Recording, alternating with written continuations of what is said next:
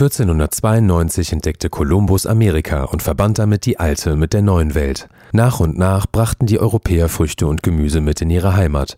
Sie transportierten aber auch Waren wie Kaffee und Nutztiere von Eurasien und Afrika nach Amerika. Allerdings hatten die Europäer noch ganz andere Dinge auf ihren Schiffen, so der Privatdozent für osteuropäische Geschichte Martin Faber von der Uni Freiburg. Dazu kommen auch noch die Infektionskrankheiten. Bei den Produkten, die man essen kann oder die nützlich sind, hat man es natürlich mit Absicht gemacht, dass man sie hin und rüber über den Atlantik transportiert hat. Bei den Krankheiten war es nicht so, aber die können sich selbstständig verbreiten.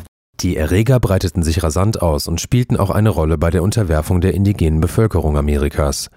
Im Gegensatz zu den Europäern besaßen die Urvölker nämlich keine Immunität gegen die Krankheiten, die teilweise schon Jahrhunderte in der alten Welt wüteten. Das hat dann dazu geführt, dass vor allen Dingen die Pocken, dann aber auch andere Krankheiten, zum Beispiel Masern, fürchterliche Seuchenzüge ausgelöst haben, wo die Amerikaner, die Ureinwohner, die Azteken und auch andere Indianer massenweise gestorben sind. Also man schätzt, dass zumindest im Verlauf von mehreren Jahrzehnten die Urbevölkerung zwischen 80 und 95 Prozent verringert worden ist.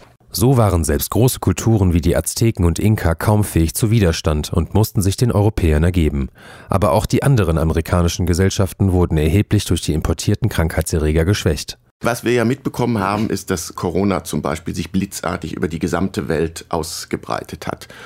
Das ist zwar etwas langsamer, aber im Prinzip dann auch seit der Entdeckung Amerikas mit allen anderen Krankheiten geschehen.